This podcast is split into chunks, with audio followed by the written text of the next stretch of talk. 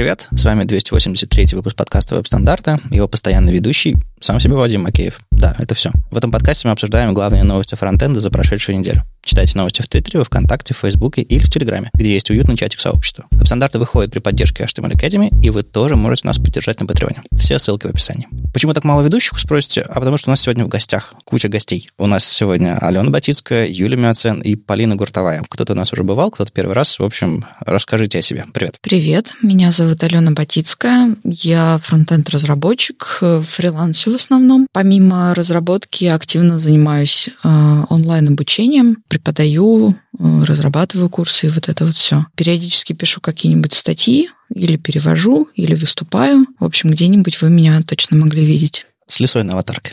Да. Да, привет, я Юлия Миоцен, я продуктовый дизайнер в Яндексе, и, наверное, вы меня можете знать как аниматора на чистом CSS. И периодически я выступаю, поэтому стопудово где-то довиделись. В общем, ты у нас уже была в подкасте, мы говорили про Причем CSS. Недавно. Да, да, да, да, да. И, в общем, дважды же была. Да. То есть третье появление. Так потихоньку люди ведущими становятся, осторожнее. Так, и Полина с нами тоже второй раз. Привет. Приветик. Я Полина, я фронтенд из э, «Злых марсиан», пишу статьи, иногда выступаю на конференциях, люблю очень специфические фронтовые штуки, всякое железо, хардкор, WebAssembly и вот это все. И вот сейчас готовлю новую серию статей про кишочки картиночек. Я думал, ты все уже рассказала в том докладе. О, нет, я только начала. Звучит как угроза, но на самом деле с, с нетерпением ждем.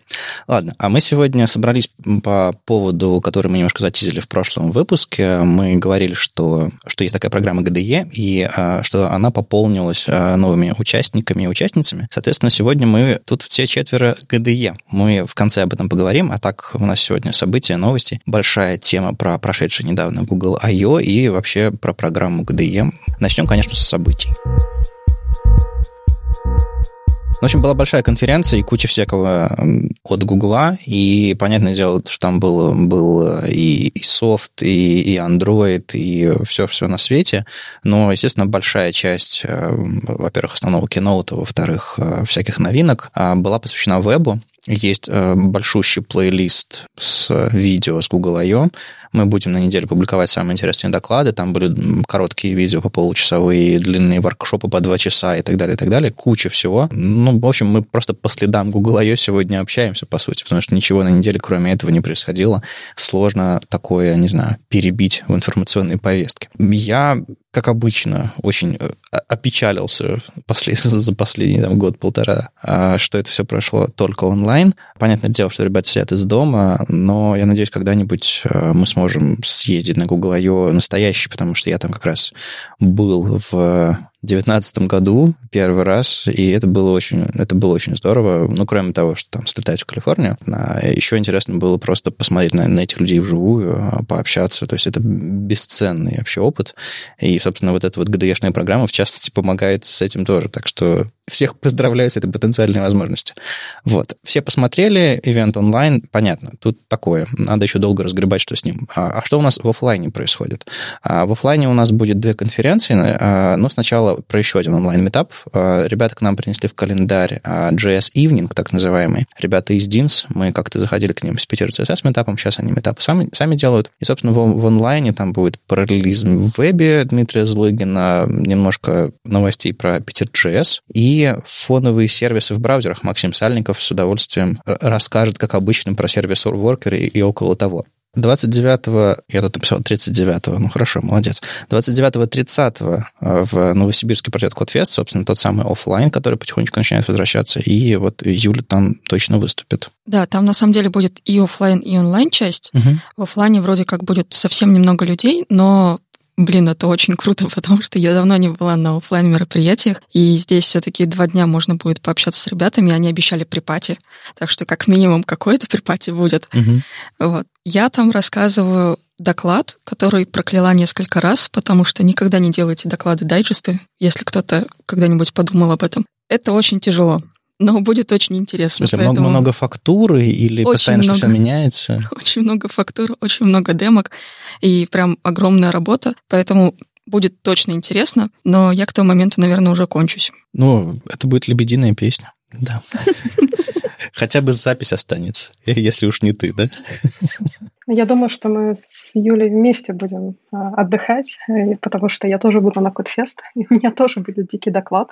Я уже проверяла, что люди на нем засыпают всего на 30-й минуте. Вот будем надеяться, что не вся аудитория заснет. А, это те самые, те самые картиночки, да? А, нет, это будут не картиночки, это будет больше в сторону, ну, отчасти картинки, но я там хочу сконцентрироваться на э, формате AVA1, то есть больше про mm-hmm. видеокодеки, рассказывать предсказания, наконец-то показать все 50 режимов AVA1, ну и всякое такое. Ладно, хорошо, потому что про него разные вещи говорят, рано, поздно, незачем, а, а как же JPEG, Excel и что там еще, ну, в общем, видео, аудио и графика всех очень интересует, но почему-то все по-прежнему по-прежнему используют старый добрый JPEG. Так что я надеюсь, у тебя получится э, переубедить людей. Вот именно это я и хочу раскрыть, э, и я хочу показать это чуть-чуть под другим углом, потому что э, JPEG вообще не так плохо, как они думают. И вот если брать какой-то боевой опыт, то во многих аспектах оказывается, что не все так однозначно. И вот я хочу про эти страшные технические вещи поговорить. Ой, кажется, я всех отпугнула от этого доклада. Никто не придет, ну ладно. Ну и у меня тоже будет офлайн, на самом деле, э, неожиданный. Есть такая конференция Сикон в Пензе. Я там случайно оказался несколько лет назад. Да, я случайно оказался в Пензе, не спрашивайте. И 19-20 июня она проходит снова в офлайне в пригороде Пензы. Там какая-то база отдыха, и, в общем, там будет какой-то там есть озеро и какой-то гостиничный комплекс, и там будет э, конференция. И, и я там буду. В общем, что, что, что-то будет. Я там, я там расскажу свой сравнительно свежий доклад про условные интерфейсы, про то, как можно еще лучше адаптироваться, чем просто медиавыражение. И даже, даже про контейнер queries говорить не буду, на самом деле. В общем, увидите, услышите. Ну вот, так что офлайн потихоньку возвращается, и мы в нем в этом всем даже, даже участвуем. Отлично. И если у вас есть какой-то офлайн, онлайн или еще что-нибудь такое, обязательно обязательно приходите и приносите нам это все в календарь, чтобы мы об этом рассказали, и все узнали, и ну, больше людей посмотрело, послушало или пришло на ваши конференции. Под конец недели никто не ждал, и тут Sublime Text 4 вышел. А, на самом деле мы тизили уже в новостях где-то в апреле. А, да, 1 апреля. Все, конечно, посмеялись и забыли, а он-то взял, да и вышел. И на самом деле я хотел оттолкнуться от одной реплики у нас в комментариях э, к новостям. Зачем Sublime, если есть VS Code? Я, естественно, автору объяснил, зачем. А вы что думаете насчет этого редактора вообще? Вам доводилось в нем работать? И нужны ли альтернативы, если есть другие редакторы? Как вы на это смотрите? Ну, у меня для Sublime всегда есть место в сердечке. И у меня сейчас единственный ноут, наверное, на котором я не ставила еще Sublime, потому что что-то немножко разочаровалась в третьей версии, а тут вот и четвертая. Так что, наверное, пойду и поставлю все-таки. То есть это твой основной редактор? Был. Был. А, все-таки Я хорошо. в нем собирала демки. Работал я не в нем, но вот, вот эта ламповость, типа писать какую-то странную дичь на CSS, нужно в теплом редакторе, например, в Sublime. Окей, то есть какие-то теплые чувства, что-то такое, типа родное, первое. Алена, у тебя? Ну да, Sublime это был наверное, первый мой редактор после каких-то попыток там в дореволюционные времена писать в Notepad++. Sublime классный, он очень действительно уютный, э, простой, легкий, а он не так сжирает все на твоем компьютере, поэтому для начинающих кодеров наверное, я бы его посоветовала, потому что э, на начальном этапе не нужны все эти функции, которые есть там не знаю, в том же веб-шторме, да, например, он мой основной редактор. Это просто не нужно, поэтому смысл э, тратить место, оперативку и вот это все, когда есть Sublime. Но он какое-то время довольно сильно отпугивал от себя тем, что он постоянно просил заплатить за себя денег. Я очень за то, чтобы любой труд был оплачен, да, и те, кто хотел, поддержали разработчиков Sublime, но э, тех, кто, э, для кого этот редактор был первым, они пугались просто этого окна и думали, что типа закончился какой-то э, превью-период, и, и угу. сейчас надо заплатить денег, и дальше ничего не будет работать, все пропадет. Вот. Может быть, просто это надо было чуть более user-friendly сделать окошечко. Ну да. Полина, а у тебя как? Э, я сама не пользовалась Sublime. Sublime пользуются мои коллеги, а точно не один. и им очень нравится. По крайней мере, в, до 1 апреля им нравилось. Я не знаю, что будет в четвертой версии. Э, хвалили за скорость, и это круто. Если говорить про меня, то ну, у меня с редактором еще очень большая проблема, потому что я использую WebStorm, мне каждый раз очень стыдно об этом говорить, не потому что WebStorm ну, плохой редактор, а потому что ну, настоящие гуру там Emacs используют, Lima, вот это все. У меня было несколько попыток переехать, но, к сожалению, они все очень плохо заканчиваются, потому что э, я начинаю ставить кучу всяких расширений, они начинают жрать друг друга, и я такая, пойду открою WebStorm. Вот, и так что пока ситуация такая. Может быть, можно попробовать Sublime. Может быть, там что-то будет иначе. То есть в мире хардкорщиков вроде тебя э, Sublime это вариант, но True это как бы Emacs и вот в ту сторону, да? Как говорят настоящие хардкорщики, к которым я не отношусь, да, но вот у меня пока не очень получается, так что я использую WebStorm. Я, кстати, обратила внимание, что фронтенд разработчику нужен обязательно быстрый редактор и какое-то время в нем проводить, будь это Sublime, мне VS достаточно быстрый. Потому что если ты привыкаешь к тому, что твой редактор немножечко подтормаживает, то когда ты придешь э, в веб-интерфейс, который будет немножко подтормаживать, тебе будет казаться, что это окей. А вот если у тебя все летает, ты сразу видишь, что о, вот тут вот тормозит они анимация. Интересная, интересная мысль. То есть можно выучить человека, что медленно это нормально? Ну да, да, то есть это WebStorm э, как раз он к этому потихоньку приучивает, потому что там тебе надо нажимать кнопочку и ждать вот такие микросекундочки, э, когда все обновится, а вот в более шустреньких редакторах такой штуки нет. То есть почему у нас все на сайте тормозит? Да нет, смотрите, у меня в редакторе так же. Да-да-да, именно так. На самом деле, я, я удивлен, что иногда новичкам рекомендуют э, WebStorm или даже тот же Sublime, потому что они все-таки платные. А вот VS Code своей бесплатностью, безусловно, побеждает. Но разница же между Sublime и остальными редакторами в том, что он не электронный, э, ну, в смысле, сделан не на электроне.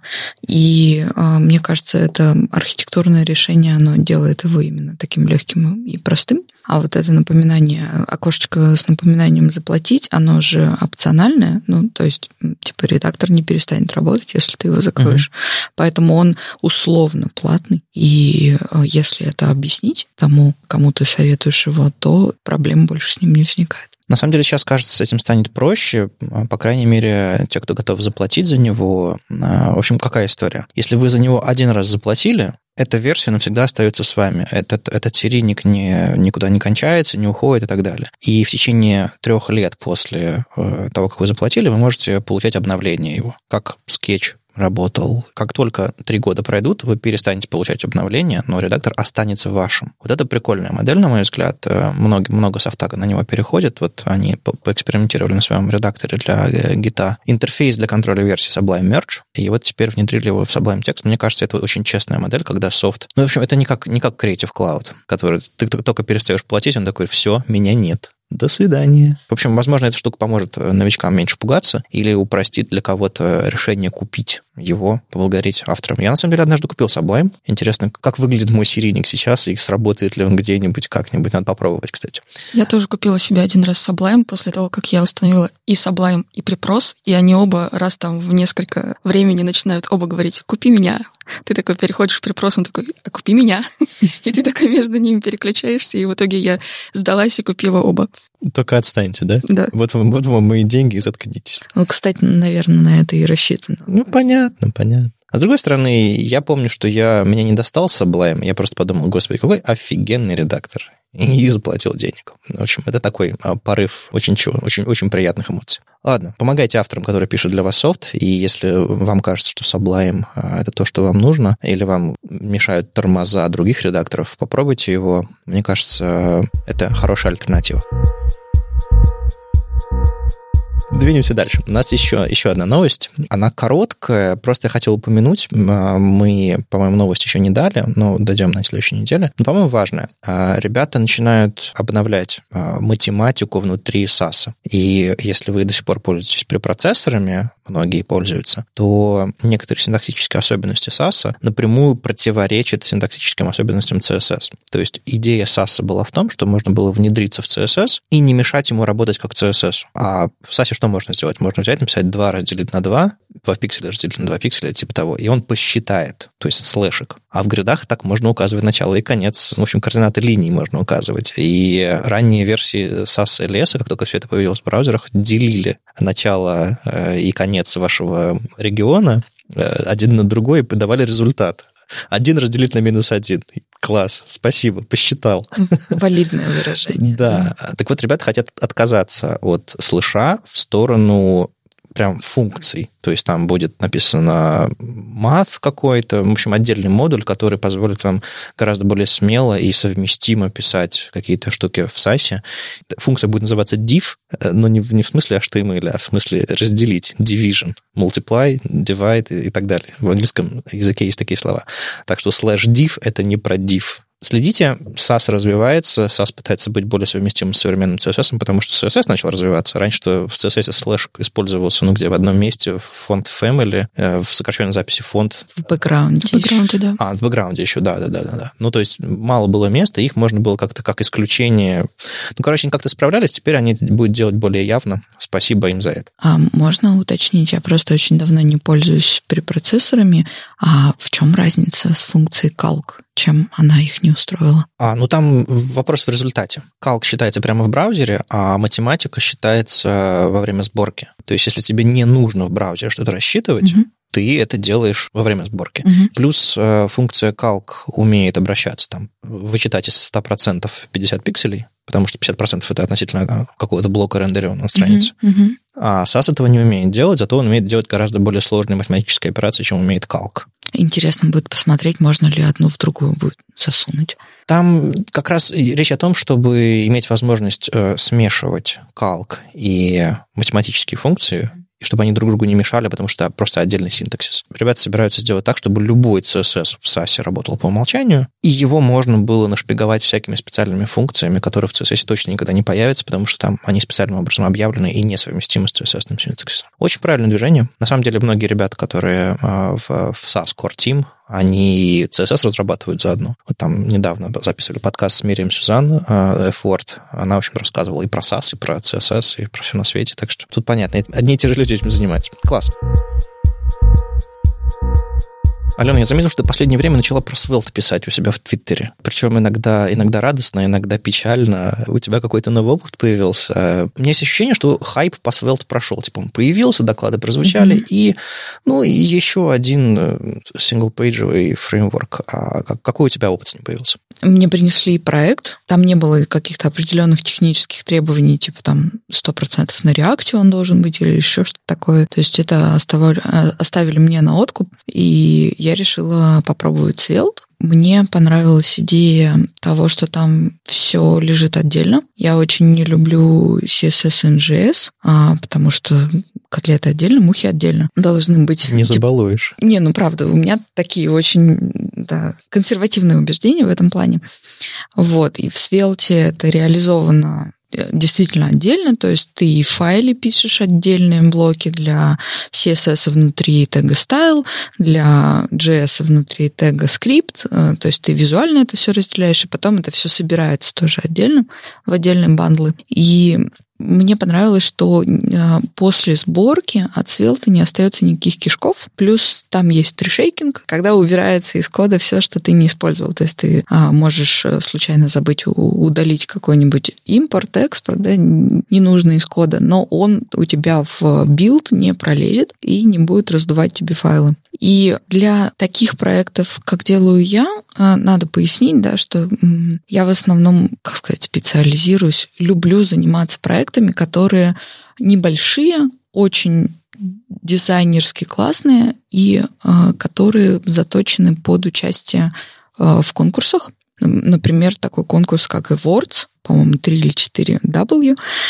С предыдущим проектом принимала участие в нем, и вот с этим проектом мы тоже планируем э, податься на Awards. Поэтому очень важно, чтобы э, проект был быстрый, потому что ты не знаешь, кто будет его открывать, да. Uh-huh кто будет ревьюить и принимать решение о том, давать тебе премию или нет. Ну и плюс вот, да, что маленький, легкий, и ни, никаких кишков не, не пролезает в билд. Мне эта идея понравилась, я решила попробовать. Но по ходу работы с ним я поняла, что не все так э, классно и радужно. Причина в том, что это очень молодой фреймворк, и как внутри, так и снаружи еще все очень сырое. Э, что имею в виду внутри? Э, то есть сама система еще не до конца продумана, и какие-то штуки в нем не до конца реализованы или реализованы не очень логично, не очень э, интуитивно. Угу. Ты лезешь читать про это в документацию, и документация тоже пока довольно скудная. То есть там действительно описано все самое основное, но э, прочитав это, ты не поймешь, как это использовать. Э, может быть, это только моя проблема, но э, я с ней сталкиваюсь.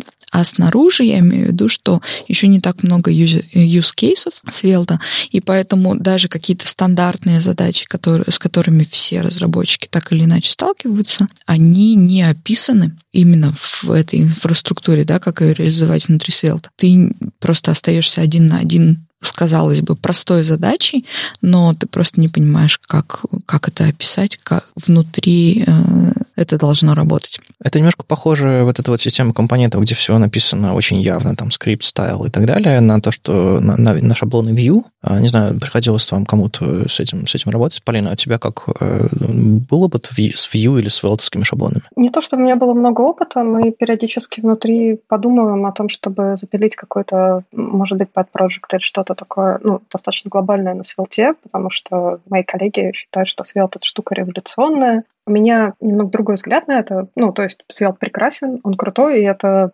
хорошая, интересная альтернатива тому, что есть, но проблема в том, что для продакшена, к сожалению, он не совсем подходит, потому что вокруг ну, того же реакта, вокруг той же вьюшки огромная экосистема, которая э, только развивается. А вот Svelte, э, ну, на мой взгляд, это очень субъективно, не хватает двух вещей. Первое — это, соответственно, экосистема, но сейчас уже есть хорошие подвижки в эту сторону, появился SvelteKit, который, ну, плюс-минус там аналог Nextstyle реактора. Да? И вторая штука — это то, что, ну, мне показалось по вот каким-то статьям, докладам, что я читала, еще непонятно, как правильно спозиционировать Svelte так, чтобы все восхитились. То есть вот для того, чтобы понять, чем он крут, надо много прочитать, и, ну, и, и непонятно будет. То есть, э, типа вот э, что, как он там раньше, Kybernetically Enchanted Framework что-то назывался, потом его что-то переименовали. Вот, ну и поэтому мне кажется, что идея очень крутая, э, реализация очень крутая. То, что что его пилили там чуть ли не под микроволновки, прикольно. Э, то, что это может быть, ну, реально производительно. Хотя вопрос, вот если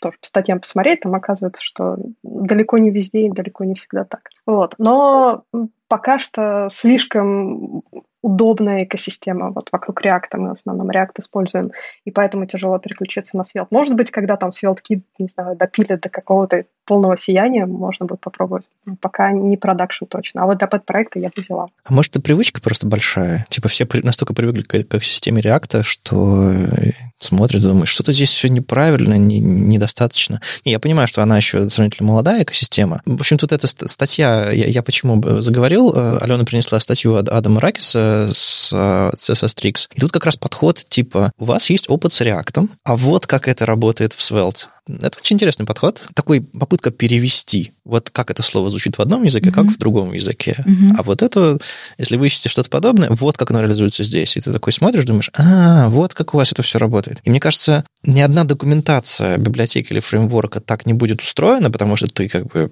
ты пытаешься объяснить свою гениальную идею на примере другого фреймворка, но это очень странный подход. Они просто с нуля объясняют, как правильную, хорошую идею. Но если, если у сообщества огромный бэкграунд React, там, Vue или еще чего-то такого, прям вот уже голова так работает, то нужно вот такие вот переводные статьи делать, то есть как там с подстрочником, вот, вот рядышком, рядышком, чтобы все лежало. И мне кажется, эта статья в этом смысле поможет тем, кто хочет начать поэкспериментировать. Э, а я вот поддержу Алену в том смысле, что мне очень тоже нравится, когда все напоминает платформу, не прикидывается HTML, и э, какое счастье, что можно иногда не смотреть на JSX. Добавлю про эту статью. А, она действительно классная с той точки зрения, что а, опытному реактор-разработчику будет проще понять, а, как решить те же самые задачи на свилте, увидев знакомые ему парадигмы да, и их прямой перевод в Svelte фреймворке. Не знаю, как вы, я как только вижу что-то новенькое, свеженькое, я тут же бегу это пробовать, включаю все флаги, открываю канарейку или типа того, и такой думаю, неужели это действительно работает? И чем больше фича, тем быстрее хочется вообще бросить все, выскочить с митинга, перестать готовить еду и побежать в комнату все проверять, потому что дико интересно, как, как CSS меняется. Естественно, контейнер Queries я попробовал, как только я услышал хоть какие-то информации, что типа завтра в сборке Canary появится. Я тут же побежал пробовать. И понятное дело, что первые эксперименты, они очень простые. Ты понимаешь, что там работает или не работает. Класс, огонь. И дальше уже можно попробовать развивать. И потихоньку выходят статьи, которые пытаются нащупать, зачем нам, собственно, контейнер queries нужны. И вот тут вот э, Макс Бок тоже как-то бывал у нас в веб-стандартах в виде гостя года два-три назад. Он из Вены. Э, написал статейку, в котором он продвинулся, сделал еще один шаг вперед и попробовал контейнер queries с веб-компонентами. Это особая история, когда ты подчеркиваешь вот этот компонентный подход контейнер queries, собственно, непосредственно компонентным подходом веб-компонентов. И за это, в этом, мне кажется, очень большая ценность его статейки. Это просто разметка и скрипты, стили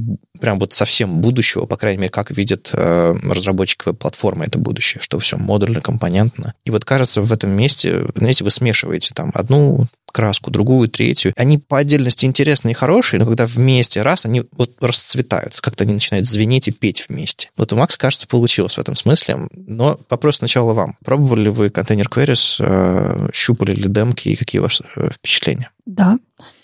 Да, о да. И на самом деле контейнер queries — это такая вещь, которая, ну, типа, очень полезно для любого дизайнера и любой дизайн-системы. И если контейнер queries появились на несколько лет пораньше, то white paper, наверное, был бы сейчас прям в самом расцвете своих сил и не ушел бы в небытие, растворившись по другим дизайн-системам. Поэтому это очень классная штука. Я жду, когда можно будет везде ее протащить и все дизайн-системы просто покрыть ими. Ух, прям вот нет, некоторые люди ждали, а некоторые очень ждали. Да. И, я, и это видно. Эм, я не пробовала, я читала, видела, смотрела доклады на эту тему, там на том же Google I.O. А, про них говорили.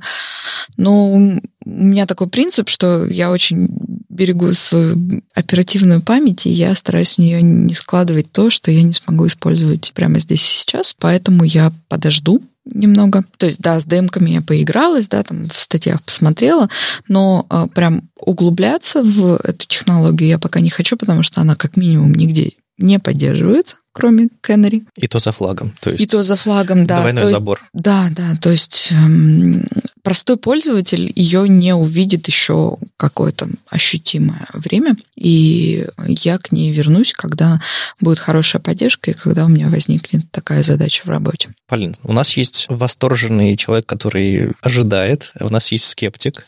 А ты у нас кто? А я на самом деле что-то среднее, потому что когда я только услышала про этот пропозал, я тут же принесла несла его везде, и мы все начали дружно восхищаться, потому что, ну, это действительно очень круто. Это то, чего прям так давно не было, э, чего так сильно не хватало, и то, что мне тут очень сильно нравится, это то, что вот это движение к, э, как бы это правильно сказать, аккомпаненчиванию, ну, то, что мы стараемся мыслить в компонентах, э, это видится как правильное движение именно в веб. А наши дизайнеры мыслят в компонентах, все мыслят в компонентах, прекрасные дизайн-системы, единороги вокруг скачут, ну, в общем, как-то так. Это, правда, будет очень не скоро, это немного грустно. А, кроме этого, мне было очень интересно посмотреть, а как они вообще это сделали, потому что, ну, по сути, контейнер queries, когда я первый раз про это услышала, это же противоречие просто принципиальное, ну, потому что размер элемента задается его стилем. В стиле мы слушаем размер элемента но это же бесконечная рекурсия. Да, да, да, есть такая проблема. И несмотря на то, что, э, ну, я потом почитала, что там есть еще специально отдельный пропозал к этому, что там под ним очень много всяких интересных идей, что контейнер queries можно использовать не всегда, что есть много всяких ограничений. Вот, но в целом э, вообще супер позитивно, просто потому что, ну, это же так прикольно, они смогли сломать этот цикл. Ну, да, там они сломают, они ломают этот цикл не очень элегантно, и там ведь нужно, кроме того, чтобы вместо at media написать at контейнер, ты пишешь э, свойство contain и говоришь, ты блок на родителя не влияешь, чтобы тут никакого цикла случайно не случилось. Ты говоришь, типа, layout, inline size, все дела, только по горизонтали можно все это слушать. Куча ограничений, но даже с этими ограничениями безумно полезно и хорошо. Плюс еще я внимательно слежу за той же самой Мирием Сюзан. Она периодически задает такие вопросы. А как вы думаете, может быть, нам контейнер queries переименовать? Может быть, это будет не этот контейнер, а что-нибудь другое? Я, такой, я начинаю понимать, что это все настолько сыро, что они даже готовы переименовать, как это вообще устроено в браузерах. Поэтому эта реализация не просто первая, она не просто ранняя, она супер сырая, и, возможно, там все очень сильно поменяется. Не знаю, мое видео про контейнер queries, оно, скорее всего, скоро устареет, просто потому что синтаксис поменяется, еще что-то такое. Ну, рассказать людям об этом и сказать, что что-то меняется, и не нужно забивать на веб и думать, и пытаться все реализовать на костылях каких-то жутких, что, возможно, через некоторое время все станет лучше и удобнее, или вообще уходить из веба, потому что здесь ничего нельзя нормально сделать. Короче, возродить в людях надежду, что CSS развивается, что браузерам это интересно, что авторам спецификации это интересно, и CSS Working Group не просто так тратит свое время бесплатно. Но на самом деле, собственно, на этом и основан мой скепсис, да, что в процессе развития, согласования, утверждения этой технологии еще все миллион раз поменяется, синтаксис изменится, принципы работы изменятся. И я не вижу смысла прямо сейчас эм, изучать это, потому что, скорее всего, то, что есть сейчас, будет очень сильно отличаться от финальной реализации, и лучше я приду уже в финальную реализацию и изучу готовое, ее. Да? Не, мне, мне, мне, мне кажется, важно вдохновить.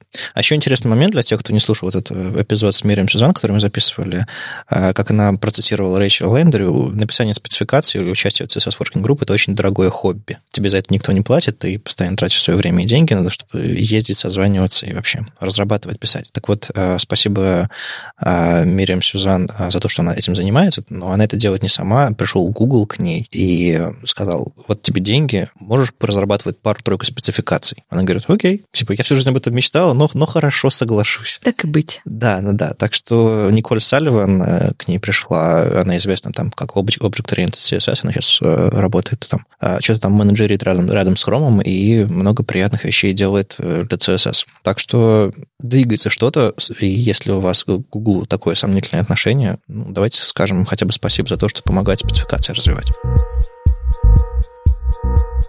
не только поддержка Мириам Сюзан, разработка этих спецификаций и всего остального, видно, что э, ребята из Google пытаются больше CSS пушить в последнее время. И вот как раз новость с Google I.O., они такие, ребята, а вот вам руководство по CSS, Learn CSS называется, и я очень удивился. Потому что, ну, во-первых, у них был, э, ну, чуть ли не стопроцентный фокус на JS э, последние годы, и понятно почему, наверное, потому что там были какие-то недостатки, каких-то API или возможностей скорости, всего остального не хватало. Но вообще полностью забить на CSS, это было как-то чересчур. Сначала появился Адам Аргайл, потом Юна Кравец, два отдельных деврела, которые CSS занимаются. А они начали какие-то CSS-спеки разрабатывать, и вот сейчас на последнем Google I.O. прям вот отдельная страница Learn CSS. Что, что интересно, у них есть просто раздел Learn на сайте, и там есть много чего, там перформанс, ну, метрики, загрузка страницы, PVA, ну, в общем, все-все-все. И появился, наконец, раздел по CSS. Я надеюсь, по HTML тоже когда-нибудь появится. это, было, это было бы хорошо. Но теперь вы можете изучить все основные концепции CSS. То есть там нет всего, но кажется, для новичков там более чем достаточно. Какие у вас впечатления? Это, это, это полезная штука и полезная для кого, как вы думаете? Ну, я ее почитала по диагонали, не могу сказать, что я прям села и зазубрила uh-huh. весь этот учебник, но мне показалось, что здесь написано довольно простым языком, и можно кидать даже, например, дизайнерам, если вы хотите поделиться с ними какими-то знаниями, потому что здесь довольно просто, легко, и демки довольно такие простые. Ну, то есть из них довольно много всего понятно. Поэтому, мне кажется, это супер полезная штука. Единственное, я не ожидала, что они сейчас это выпустят, и немножко расстроилась. Потому что я как раз тоже начала писать, ну, в смысле, обучающие ролики. И немножечко расстроилась, меня это демотивировало. Но, с другой стороны, правда, очень классная штука. Вот это сделаешь лучше. Э, да, CSS становится модным. CSS — это новый JS.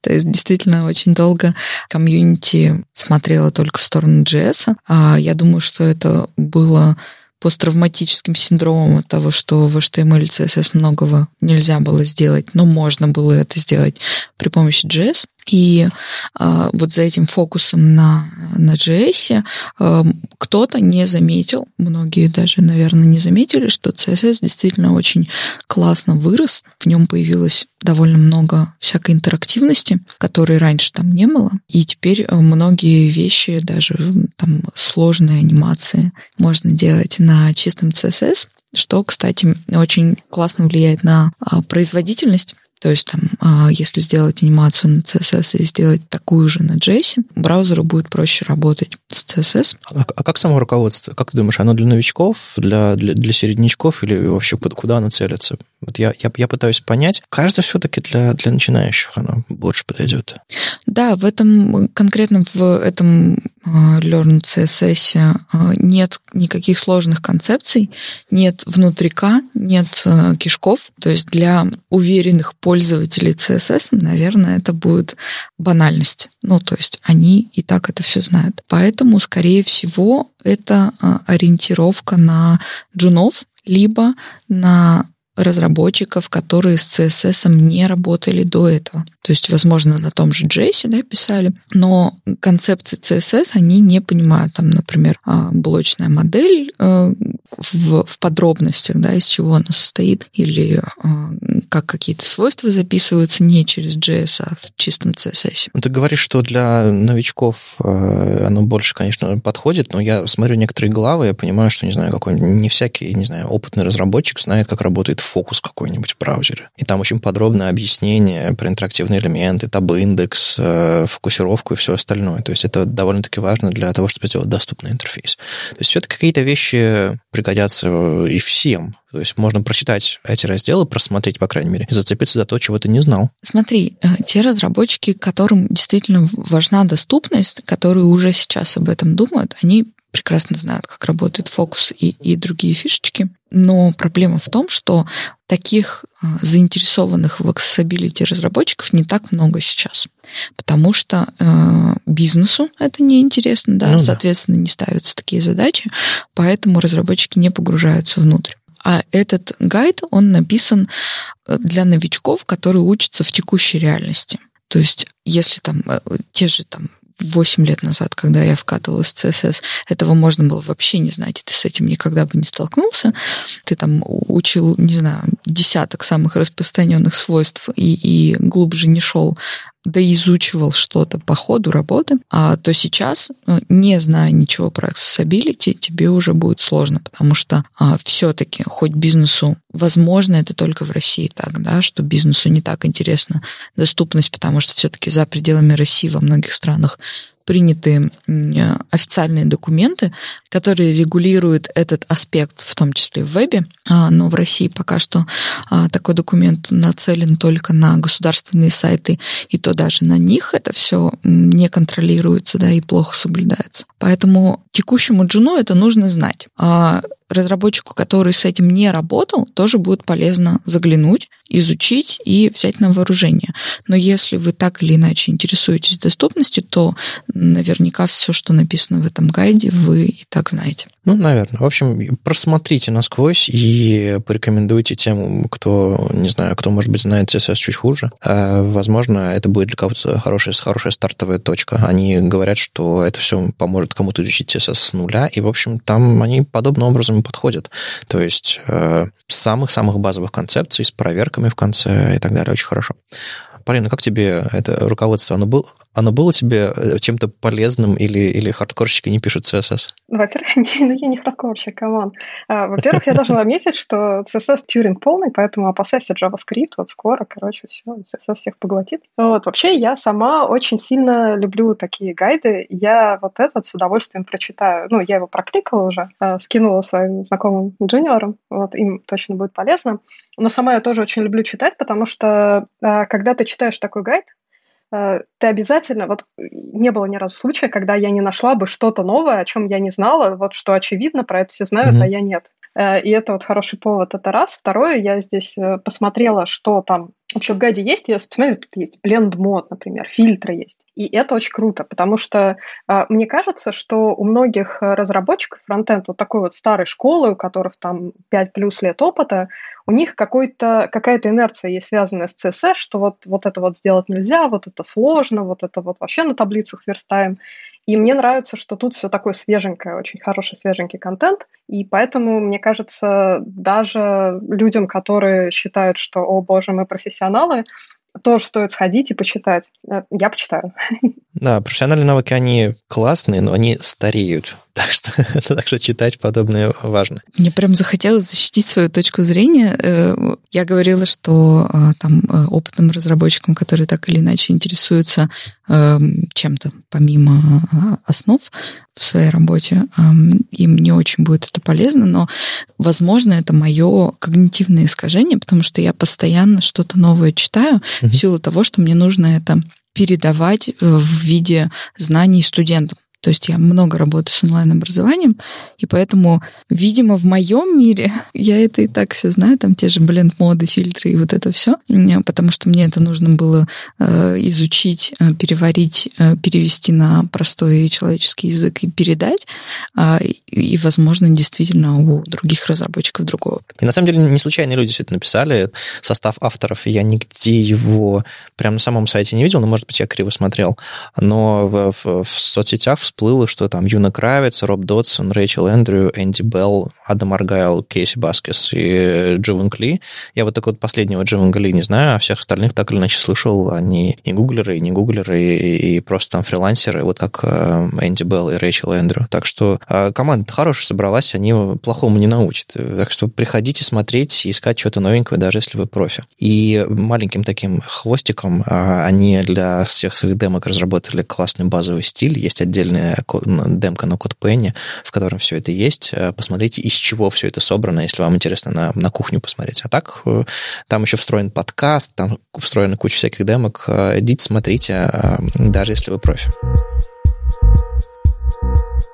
Добрались до Google I.O. Большая конференция, много веба и огромнейший плейлист. Посмотрите, там уже все видео появились. Они молодцы, что они затизили все видео заранее, и можно было понять, во сколько это видео премьерится, и, в общем, довольно-таки удобно. И там темы широченные, ангуляры, вебы, хромы, там Chrome OS немножко, приватность, Web Vitals, Performance, в общем, много всего хорошего, и просто отдельный, отдельный большой плейлист, там, по-моему, 30 с чем-то видео. И у меня, наверное, такой вопрос для вас, для всех. Э, что зацепило больше всего? Какие-нибудь анонсы или просто интересные неожиданные доклады, или просто хорошая подача, или прикольные демки? Что интересного было для вас самих? Ну, на самом деле, мне много всего там понравилось, и я все не отсмотрела. То, вот кусок, который мне не досмотрен, это история про приватность. Мне это кажется очень важным, интересным, вот, но для этого нужно выделить себе отдельный день, там, не знаю, много кофе, вот это все. Вот, поэтому если я думаю, что надо посмотреть все, что там есть про приватность, но вот я еще этого не сделала. А, первый доклад, который посмотрела, это Chrome DevTools for Designers от э, э, Джейслин Йин и Адама э, Аргайл. Мне очень понравилось, что for Designers, я когда просто вижу, ну, какая-нибудь техническая штука, а потом после этого for Designers я сразу и делаю вот так вот. А, там не то чтобы много всего интересного, ну, таки, так как э, DevTools обновляются, и там всегда есть, можно почитать, что там такого нового, я всегда туда смотрю и тыкаю.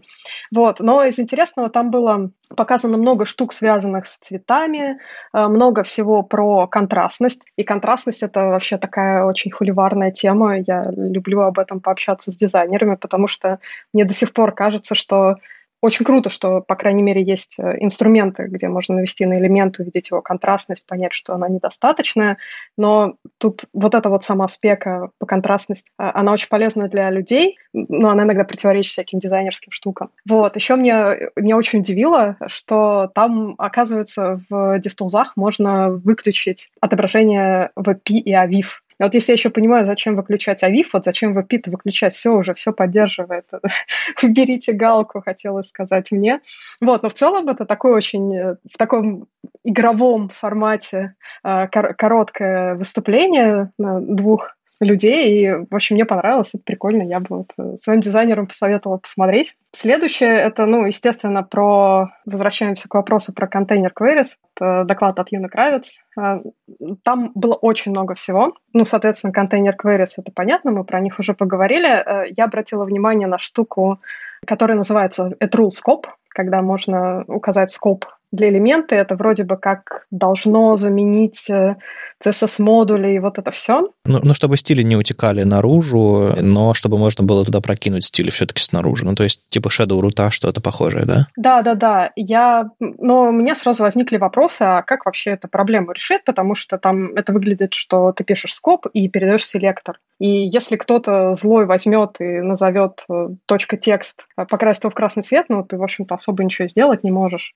Я пошла смотреть спеку, а, там очень-очень ранний драфт, насколько я поняла, и там есть две прикольных идеи. Первая — это то, что у них явно написано, что мы не, что задача вот этого скопа не заизолировать стили полностью, чтобы вот никто туда зло не пробрался, а просто починить порядок вложенности. То есть иногда, если стили неправильно вложить, и если одинаковая мощность у селекторов, то там может, ну, какая-то неоднозначная фигня получаться. А вот с этим правилом, ну, все будет более четенько. И вторая прикольная штука с этим связанная, это то, что теперь вот, это, вот этот скоп, он позволяет задать границу правила, не только верхнюю, ну, то есть CSS как там потомки, и на них распространяется что-то, а тут можно задать верхнюю границу и нижнюю границу, и вот это мне тоже очень сильно понравилось.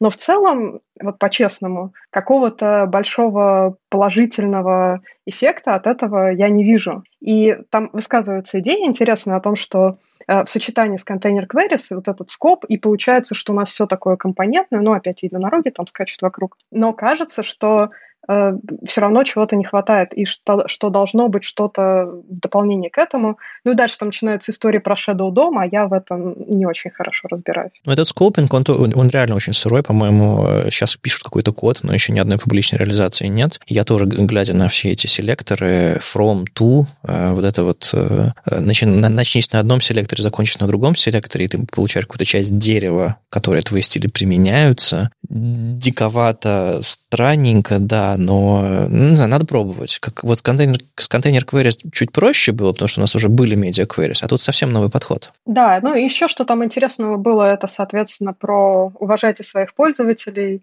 а, вот эти вот э, штуки, которые тянутся из операционной системы, dark mode, Э, reduced Animation. Reduced Animation каждый раз про него, когда говорят, я так радуюсь. Это, ну, вот как, как бесит эти прыгающие на тебя большие красные взрывающиеся попапы, хотя я так люблю делать. Вот, но надо бы дать пользователям возможность ограничивать фантазию. А ты отключила у себя в операционной системе эти штуки, кстати? Нет, конечно, нет. Я у себя, конечно, оставила, потому что мне нравится, когда все взрывается. Вот. Но все мои знакомые, они, они отключают и делают правильно, на самом деле. Делайте так, не делайте как Ну, забавно, что это отключается достаточно далеко в операционной системе, было бы классно, чтобы это на уровне браузера можно было еще отключить чуть поближе.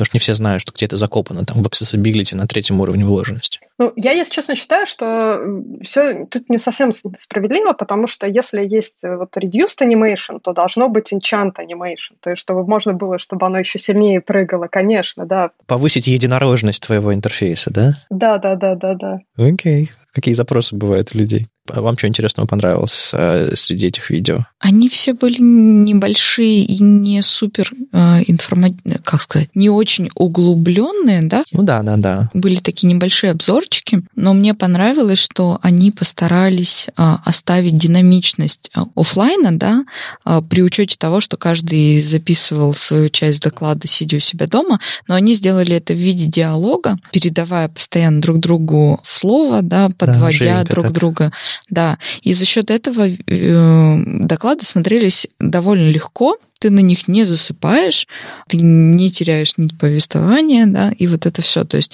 когда-то давно мы сидели офлайн а, на конференциях, да, и ты так или иначе следишь за докладчиком на сцене, за его слайдами, и у тебя интерес не теряется, если тема так или иначе тебе интересна. И тут тоже, если ты открыл это видео, то тебе скучно точно не станет. Эм, за это ребятам зачет. Классно, что это не просто говорящая голова в кадре, да, которая монотонно рассказывает какую-нибудь презентацию с кучей текста. В целом, все, что они рассказали, классно, интересно, но будет в будущем. Ох, скептики, скептики продолжают. Юля, у тебя какие впечатления? Что-то новенькое увидела или ну, все это же было? Э, ой, ну, я вообще кайфую из того, что появляются дизайнеры на таких конференциях, ну, в плане штуки для дизайнеров, потому что это то, зачем я вообще пытаюсь пойти в GDE. Okay. И, собственно, прикоснуться ко всему этому. И, ну, меня разочаровал доклад, на самом деле, про DevTools, mm. потому что это все еще э, для дизайнеров, которые умеют в код. То есть это про специфичных людей, которые умеют залезть что-то поискать, а не для среднестатистического обычного дизайнера, который вышел там, не знаю, после курсов и поработал год. А ты видел инструмент VizBug э, Адама Аргайла? Mm-mm. Это типа дебаггер визуальный, который появляется поверх страницы. Какие-то панельки появляются, там э, можно щупать интерфейс, что-то в нем менять, передвигать и так далее.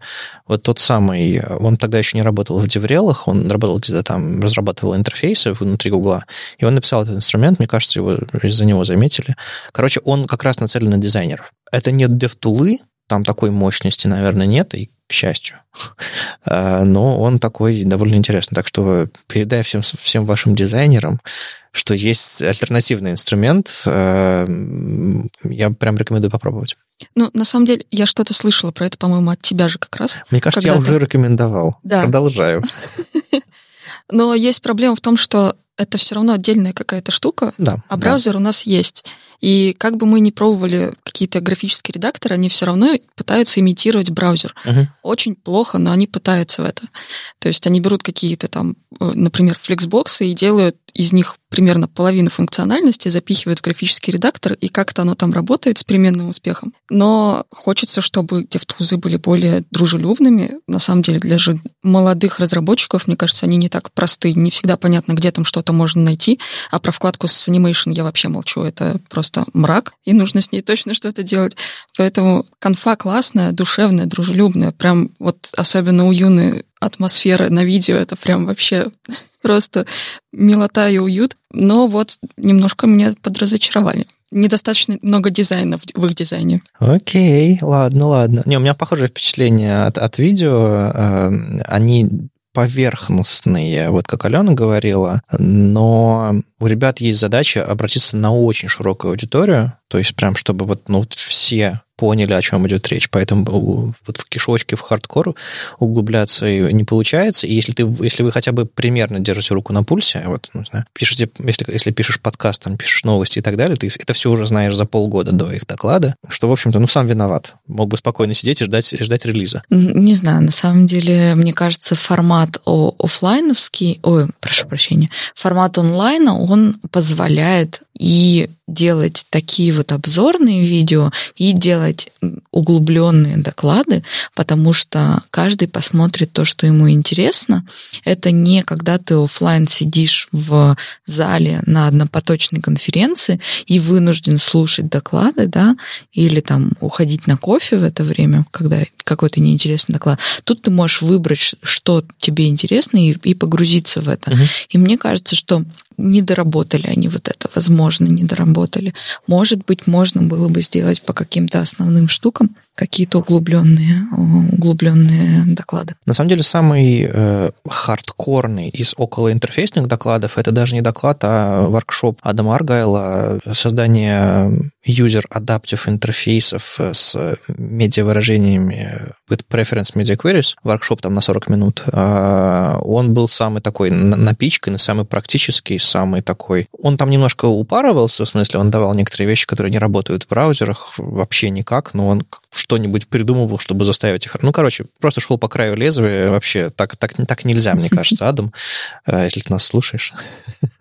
Но, Остановись. Да, если вам хочется чего-то вот хардкорного совсем, посмотреть вот этот воркшоп, э, хардкорного прикладного, пожалуй. То есть не просто единороги, а единороги, которые тащат тележку, на которой лежат мешки. Ну, чтобы вы понимали, что происходит и зачем. Да-да-да.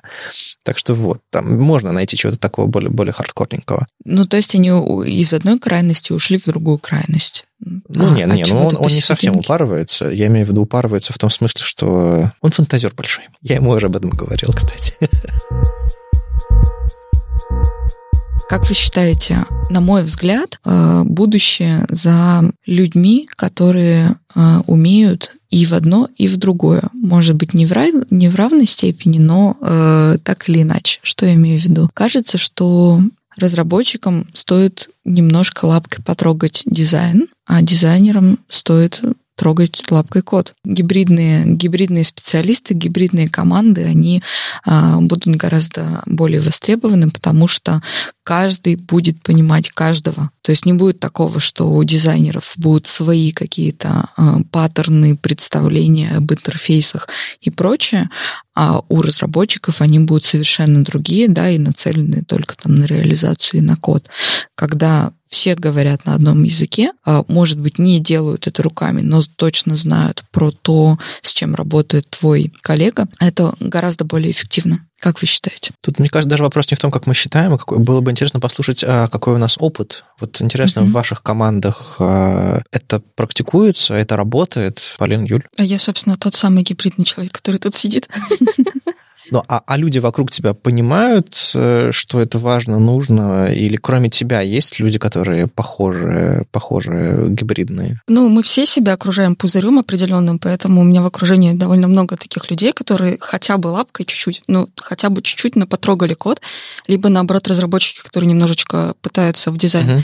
И это очень круто, потому что, ну вот, например, я сейчас вернулась в Яндекс, и там все разработчики, которые по чуть-чуть попытались в дизайн. И у нас коммуникация наладилась примерно моментально. То есть у нас не было там вот этих вот притерок, то, на каком языке говорить, такого не было. Зато есть э, каждый раз проблемы с людьми, которые совсем в твою область не умеют и думают, что ты там с холстом стоишь где-нибудь, там, не знаю, гору рисуешь.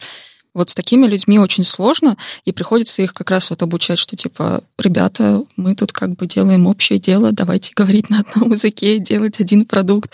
Вы будете чуть-чуть думать о дизайне, я буду чуть-чуть думать о коде, и мы тут все вместе так классно с единорогами будем прыгать по полянке. Вот, поэтому очень классно, когда такие люди в команде гибридные. Жалко, что их мало, но я все жду тот момент, когда их станет очень много, и когда вот эти вот все редакторы графические, которые пытаются делать вид, что они браузеры, станут наконец браузерами, и тогда вообще будет все все замечательно. Инструменты должны помогать. Я на, на самом деле вчера где-то в Фейсбуке видел анонс э, дизайн-просмотра очередного. Большая, главная дизайнерская конференция.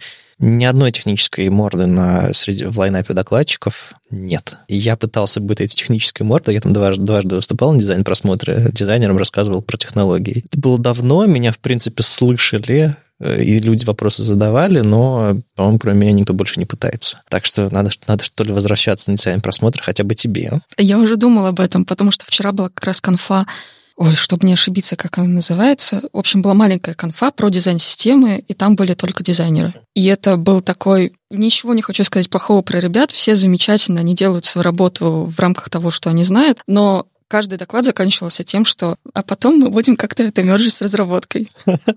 А с другой стороны, идешь на разработческие доклады, и там говорят, типа, ну, и мы как-нибудь подружимся с дизайнерами. Ты такой, ребята, давайте просто, ну, типа, вы сидите там в соседних кабинетах, объединитесь, посидите вместе, научитесь говорить на одном языке. Да, да, да. Сдвигаем собачек вместе. Да, да, да. Общайтесь. Полина, у вас как, собачки сдвинулись в марсианах? Вы друг друга понимаете? А, на самом деле, а, недавно мой коллега делал два больших э, трейдика в Твиттер о том, как фронтенды и дизайнеры должны друг друга понимать. И в одном из них он рассказывал, чего фронты хотят от дизайнеров, а в другом, чего дизайнеры хотят от фронтов. Э, вот он собрал, короче, все боли, вот, но в целом э, то, о чем он говорит, э, ну, и то, не знаю, как, как я это чувствую, это то, что мы на самом деле все очень хотим системы, да, что фронты хотят, чтобы была какая-то системность в интерфейсе, дизайнеры хотят, чтобы была системность в интерфейсе. И дальше мы просто, ну, каким-то образом начнем наше желание и наше понимание инженерное мержить друг с другом. Если говорить именно о гибридах, ну, у нас в марсианах на самом деле примерно так обстоит дело, что средний, ну, любой разработчик, он э, инженер, да, он умеет там пушить в гид, э, вот это все. А если говорить про дизайнеров, я вот сходу не припомню дизайнера, который бы не умел хоть немножечко во фронтенд. И, ну, это логично, потому что мы делаем интерфейсы, и надо понимать, как, как этот интерфейс сделан, ты же его смотришь каждый день, вот это все. Если говорить про фронтендов, то ну, мне, я вообще очень рада, что у нас такие классные отзывчивые дизайнеры, потому что я всегда прихожу и пытаюсь из них вытянуть какие-нибудь вот нужные мне знания и у них чему-то научиться. Ну, иногда так получается, что на проекте нет дизайнера, и интерфейс приходится придумать самой. И это абсолютно нормально прийти, ну, у нас там есть соответствующий чатик, и спросить, вот, ребята, а как вы думаете, вот как будет логично располагать вот эти ну, штуки, или вот объясните мне там про акцентный цвет, или расскажите мне там про лап, например. И эти знания всегда с удовольствием шерятся, и я понимаю, что ну, так как я как фронтенд нахожусь на стыке, да, да, ну, да даже трех, наверное, вещей, это какие-то железные вещи, это как, какая-то визуализация, именно которую я пишу кодом, и это именно дизайн, потому что мне тоже надо понимать, что эта кнопка красная, большая, здесь э, не потому что так на макете нарисована, а потому что она вот такой смысл несет. И вот вот эта вот штука, понимание прекрасного, это такая первая итерация у нас, э, и это то, чем мы вообще от всех наших фронтендов хотим, с тем, чтобы быть ближе к дизайну. Но вот мне хочется, на самом деле, еще быть ближе. Вот я смотрю периодически всякие дизайнерские курсы, э, рисую котиков в своих слайдах, и вот это все. Ну, смотри, Ален, кажется, мир классный, и мы давно уже там, но, Тот видимо... мир, в котором мы с вами живем, он замечательный вообще. Все знают про фильтры, э, queries и все гибриды, и все супер, но, к сожалению, э, дело обстоит немножко иначе в реальном мире. То есть в твоем опыте совсем по-другому? Дизайнеры рисуют картины маслом, а фронтендеры не понимают, что с этим делать? Я сталкивалась с такими людьми, и мне кажется, что проблема на самом деле лежит глубже, лежит на моменте обучения. Угу. Потому что пока что у фронтендеров учат отдельно, а дизайнеров учат отдельно. И не дают представления о соседних областях абсолютно. Мне кажется, что если мы хотим поменять глобально положение дел и создать больше гибридов, больше гибридных команд, чтобы все, все всех понимали, то нам надо вглубь идти и э, смотреть в корень этой проблемы параллельно, да, обучая тех, кто уже сейчас работает, да, дизайнерами и фронтендерами. Но это тоже тоже относится к обучению. Короче, простите, я опять все свела к обучению, но так или иначе меня очень волнует эта тема. Это корень всех вопросов, откуда у нас вообще появляются наши, наши, все знания. Э, практика приходит потом. Э, хорошо бы, что этому, чтобы этому предшествовал какой-то, не знаю, какой-то фундамент. Не у всех, получается, получается. Я, у меня не было периода обучения, я просто начал работать с тем, что я умел. А мне кажется, сейчас больше людей учатся чему-то, чем, чем раньше. Так что надо просто внедрять в эти учебные программы хоть какое-то понимание знания о, об интерфейсах для фронтендеров и о фронтенде для, для дизайнеров. Но я вот, я вот не знаю, честно говоря, как, как э, с обучением дизайнеров дела обстоят. Ну, в общем, я, я, я заскакивал на, на, на всякие там курсы для дизайнеров. Там про, про код ничего не говорят. Э, типа, фронтендер как это реализует? Не парьтесь. Ну вот, да. Во фронтенде, по-моему, примерно то же самое. Про контраст говорят, про какие-то там технические характеристики говорят, ну, не знаю, теория цвета, теория близости, там еще что-нибудь такое. Это, это, это вам дизайнер нарисует. Чего вы паритесь? Есть еще такая проблема для дизайнеров, э, потому что у многих дизайнеров есть такая отговорка, почему они не учат код. Потому что если я буду знать все ограничения, то я буду очень ограничен в своем дизайне. Но на самом деле получается все гораздо иначе, потому что ты не знаешь ограничений, и у тебя на выходе всегда получается вообще не то, чего ты хотел. И ты не знаешь возможностей, которые ты бы мог использовать. Угу. И ты такой, типа, у меня получилась обычная формочка, там, не знаю, регистрации, хотя я там изначально нарисовал вообще летающие вот эти вот э, единороги, полянки и все такое. А все потому, что дизайнер просто немножечко не попробовал копнуть в соседнюю область. Зато почему-то все дизайнеры идут э, в менеджмент учиться. Вот вопрос, почему? Почему в одну сторону можно, а в другую нельзя? Ох, почему мир такой? Почему все не так, как мы хотим? Повздыхали. Обнялись, поплакали. Ладно, давайте, наверное, поговорим уже немножко про GDE, про эту всю программу. Наверное, у многих есть вопросы вообще, что это за программа, что это такое, и почему мы вдруг, ну, кто-то уже в программе, кто-то по пути. Что это такое? Я как человек, который всем этим, там, сколько уже, года два с половиной, наверное, или больше, и, может быть, уже три GDE, просто могу попытаться коротко сформулировать, что это такое. Есть толпа людей по миру, которые что-то умеют хорошо, и Google для того, чтобы а, более эффективно рассказывать рассказывать наружу о том, что у них внутри варится. Google множество технологий разрабатывает, там, от бэкэнда и фронтенда до каких-нибудь там абсолютных э, VR, XR и работы с большими данными. А они наладили контакты с этими людьми разными способами, там, организовывая конференции, организовывая ГДГ, локальные сообщества, еще что-то такое. Есть одно из направлений, называется GDE, Google Developer Expert. Они приходят в страну, где у них есть какое-то представительство, офис, или просто какие-то люди работают, официальные гуглеры, и смотрят по сторонам. Типа, есть какие-то интересные люди, которые имеют влияние на сообщество, что-то рассказывают, что-то умеют, вообще продвинутые, классные, живые. Есть, хорошо. Приходят к ним, говорят, хочешь получить статус? И этот статус даст, даст, даст тебе лучшую вовлеченность в, в какие-то информационные потоки, которые мы там распространяем, какие-то инсайды, какие-то возможности путешествовать, ездить на конференции, рассказывать о том, что ты и так рассказываешь, то есть тебе не дают никакого плана по докладам, типа, вот, пожалуйста, расскажи пять докладов про Angular, а ты такой, я не знаю, что это такое. Я говорю, расскажи. Нет, типа, никто не, не, не от тебя ничего не просит, лишь бы ты был активным, классным, и если тебя уже выбрали, значит, ты подходишь. И вот подобную инициативу по миру довольно-таки, ну, там, не знаю, меньше тысячи человек по всему миру, по всем направлениям.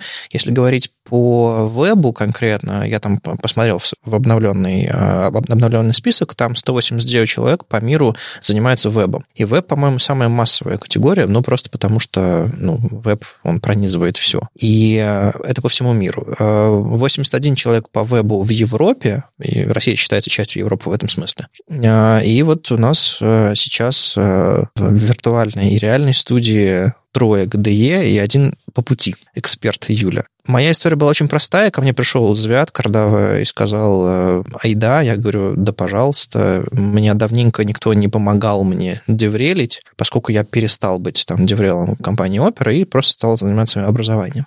Соответственно, мне было сложновато куда-то ездить самостоятельно. Никто меня как-то в этом смысле не поддерживал. Источник информации непосредственно в, в компании, какие-то инсайды не давал. Я сразу согласился, и с тех пор как бы вот, вот, вот ношу этот статус, помогаю иногда гуглерам, когда они приходят, говорят, типа, там, можешь провести конференцию, или присоединяйся к звонку, мы там поговорим про CSS, про еще что-то такое, а потом расскажи у себя в подкасте. Никто даже не просит, я просто как бы беру и рассказываю, потому что я услышал об этом первый, я узнал об этом первый, сейчас надо всем рассказать. Это довольно интересно, не напряжно, и если вы встали ГДЕ, то вылететь с программы довольно-таки сложно. Ну ладно, это, об этом еще поговорим. Как вы попали или как вы собираетесь попасть? Э, расскажите свою историю. Полин, как у тебя там э, с этим ГДЕ? Кто тебе пришел э, тебя просить стать частью этого, и какие у тебя были мысли, и как ты согласилась и попала? На самом деле, я не помню, когда все это началось. Вот, просто в какой-то момент я съездила на какую-то конференцию, познакомилась там э, с Катей Винченко. Э, мы с ней пообщались. После этого я поучаствовала в некоторых ГДГшных ивентах. Мне понравилось, это было прикольно. И после этого Катя просто пришла и говорит, смотри, там форма открыта, не хочешь податься? Вот. И я пошла посмотрела, почитала, что это, подумала, а что это мне даст, сколько ресурсов это у меня заберет, и поняла, что, наверное, это будет для меня полезно. Я вообще очень эгоистичные цели здесь преследовала, потому что, э, как мне показалось, если я стану ГДЕ, то это откроет мне доступ к куче нового интересного контента, который я смогу вытащить и, соответственно, который я могу принести комьюнити нашему уже. Плюс э, это возможность познакомиться, пообщаться с кучей интересных людей, которые, ну, тоже экспертами считаются, а если они эксперты, то, ну, значит, э, они тоже могут мне что-то интересное рассказать. И, как известно, когда ты общаешься с талантливыми, классными людьми, то это очень сильно подстегивает вот эту вот креативную твою часть, хочется что-то делать, и появляются новые идеи. То есть для меня это, в общем, такой как источник, дополнительный источник вдохновения, наверное, вот так вот это можно назвать. И, соответственно, после этого я заполнила форму, э, прошла нужное количество интервью, и опа, вот я ГДЕ.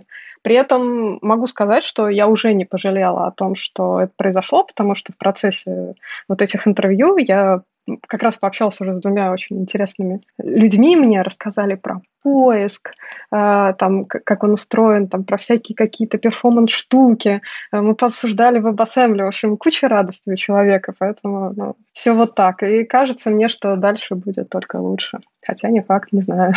Круто. Алена, какая у тебя история? Как это все? Эм, я думаю, что что-то очень похожее. По самому процессу попадания в ГДЕ примерно так же, но вообще моя история с этой программой началась довольно давно. Она началась больше полутора лет назад. Ко мне тоже пришел Звият, сказал, вот ты классная, мы классные, а, типа... Давай. Давай, да. Вот, а, я вообще не раздумывала, я сразу же согласилась, а, не формулируя как-то четко, что мне это даст там и так далее, просто да, ну, просто. Предлагают, бери. Конечно, ну типа у меня вообще в принципе принцип мой основной в жизни не отказываться ни от каких возможностей. То есть угу. она выпала, пользуйся, что из этого выйдет, дальше посмотрим, неважно. Я подалась, э, заполнила тоже форму, но практически на следующий же день после этого мне сообщили, что набор в категорию веба закрыт. Сорян, мы к вам вернемся. Слишком много этих веб-разработчиков да, стало. Да, да, да. Ну, э, сейчас я уже знаю, с чем это было связано, но тогда я довольно тяжело это переживала, mm. что вот там буквально чуть-чуть не успела, да, вот было вот такое ощущение упущенной возможности. А, но, э, как я теперь знаю, это было связано с тем, что действительно Веб, он очень обширный. Специалистов, там, эм, разработчиков и тех, кто активен в комьюнити именно в теме веба много, но каждый из них специализируется на чем-то своем. То есть кто-то на CSS, кто-то на перформансе, кто-то на, не знаю, на браузерных API или еще на чем-то. И прямо перед закрытием, да, ну там за какое-то время до закрытия набора, поняли, что а, если, например, организовывать общие созвоны по флаттеру какому-нибудь, да, и приглашать туда а, всех спецов, а, всех ГДЕ в этой области, то они все будут говорить об одном и том же, так или иначе, да.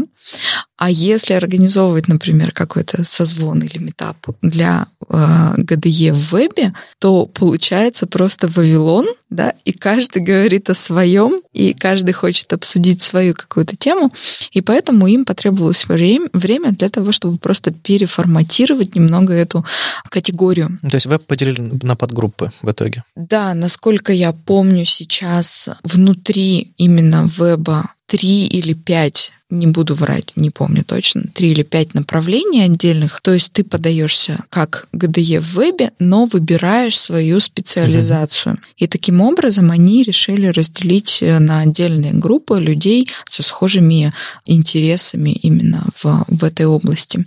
Вот, и, собственно, если не ошибаюсь, в начале э, весны этого года э, набор снова открыли, и мне, меня об этом предупредили заранее. И, собственно, я сразу же... А, мы смеялись э, с Катей Звиядом, что, по-моему, я подалась в первые два часа, как открылся форма.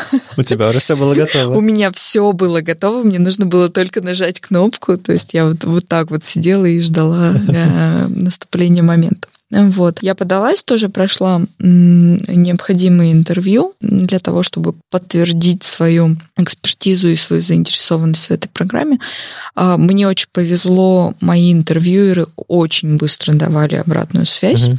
То есть буквально там мы заканчивали звонок, и в течение часа они уже заполняли фидбэк, и поэтому весь мой процесс а, попадания в эту программу, он длился довольно а, непродолжительное количество времени, буквально за неделю, mm. может быть, чуть больше я прошла все необходимые этапы, но потом началась бюрократия со всякими бумажками, это потребовалось еще две недели примерно, и я получила заветное письмо «Congratulations», и как оказалось, для меня это очень забавный факт, что я стала первой девушкой ГДЕ в России. Почему это для меня забавный факт? Потому что в моей жизни так или иначе я постоянно становлюсь первой девушкой в чем-то. Серьезно, это типа четвертый случай, когда я типа первая девушка. Ну, видимо, так оно и есть.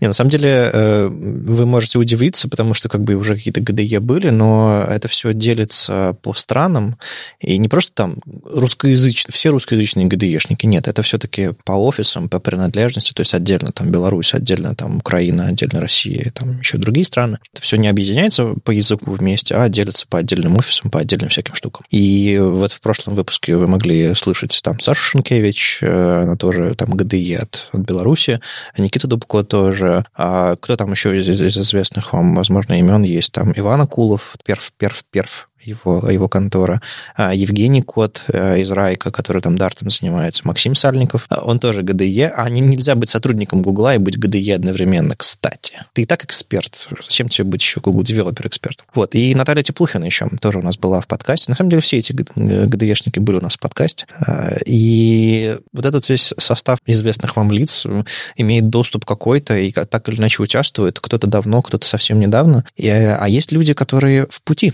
Юль, а, ты, а, есть такая программа Road to KDE. Я, на самом деле, первый раз услышал, когда вот про тебя заговорили, что есть а, какой-то промежуточный этап. А в чем он заключается? Да, это как раз новая программа. Я в нее попала, я вообще не знаю, каким, каким образом. Просто Катя в какой-то момент, э, Винченко, опять же, скинула мне ссылку в Телеграм, говорит, типа, хочешь?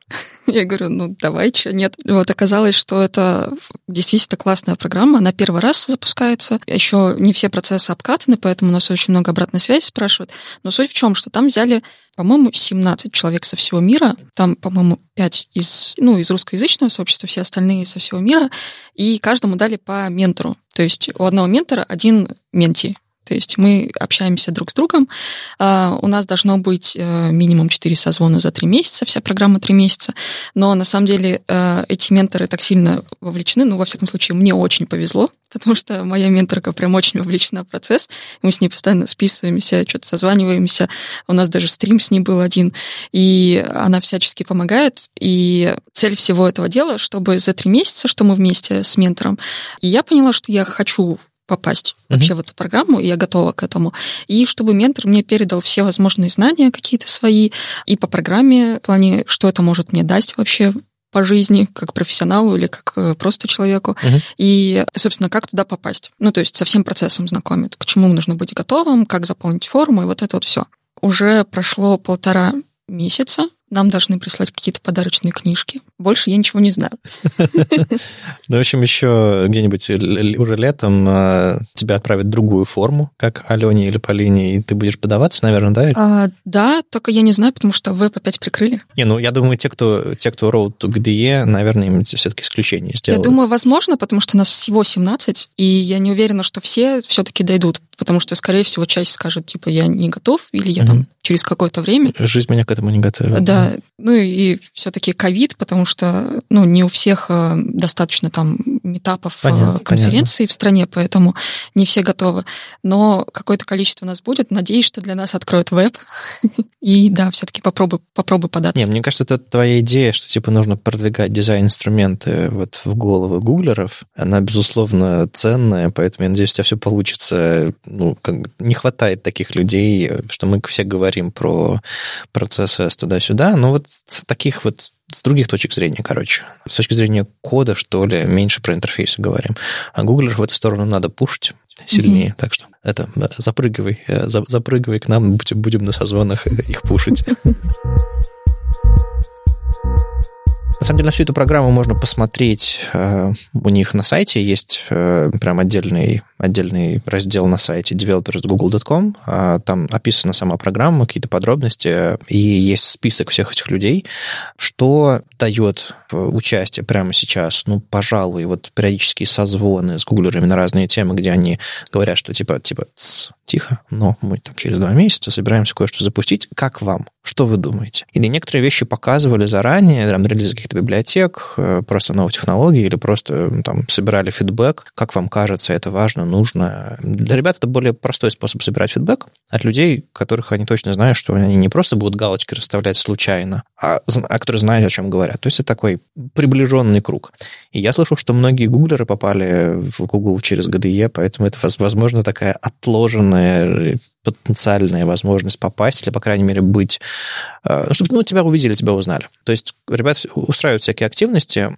Печально, что пока программа, э, travel программа закрыта, то есть нельзя никуда-то поехать, даже если эта конференция работает, она, в общем-то, всему миру закрыта.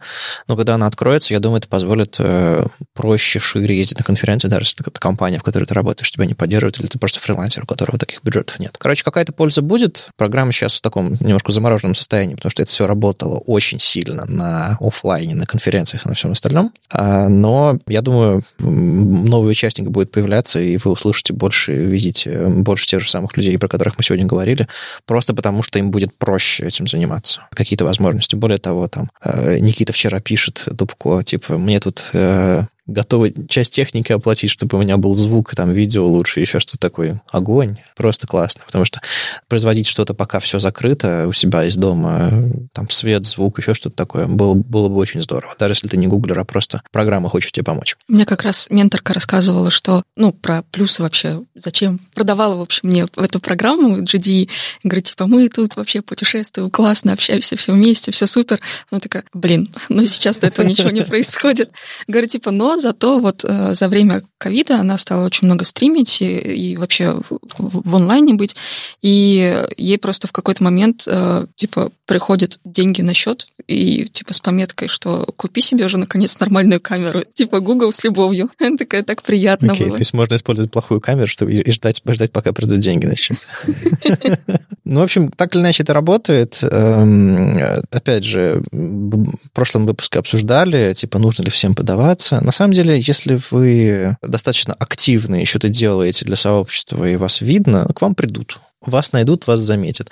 Но не думаю, что это нужно всем. Это нужно всем, кому интересно подобными штуками заниматься. Так что тут, пожалуй, плюс в том, что мы сможем, а, вот сидящие там здесь и э, кто у нас сейчас э, на этом звонке и много других э, хороших людей, чуть более подробно рассказывать о том, что творится в веб-платформе, потому что Google это не просто Google, они ну, делают веб очень здорово сейчас, очень сильно. А мы будем лучше интегрированы в западное сообщество. Мне кажется, нам этого иногда не хватает. То есть практически всякие там переводы на хабре через полгода и плохим языком, это, это не первоисточник информации. А тут у нас есть возможность а, быть поближе ко всему этому и сообществу рассказывать. Так что сообщество для вас будем работать. Если вы и так активный участник, участник комьюнити, если вы уже что-то делаете активно, то получение этой степени, оно не сильно вас обязывает к чему-то в плане того, что вы не должны каждую неделю производить какой-то кусок контента, да, нет, нет такого требования. И не должны поклясться в любви. Гуглу используют только браузер Google Chrome. Или сменить свой iPhone там на,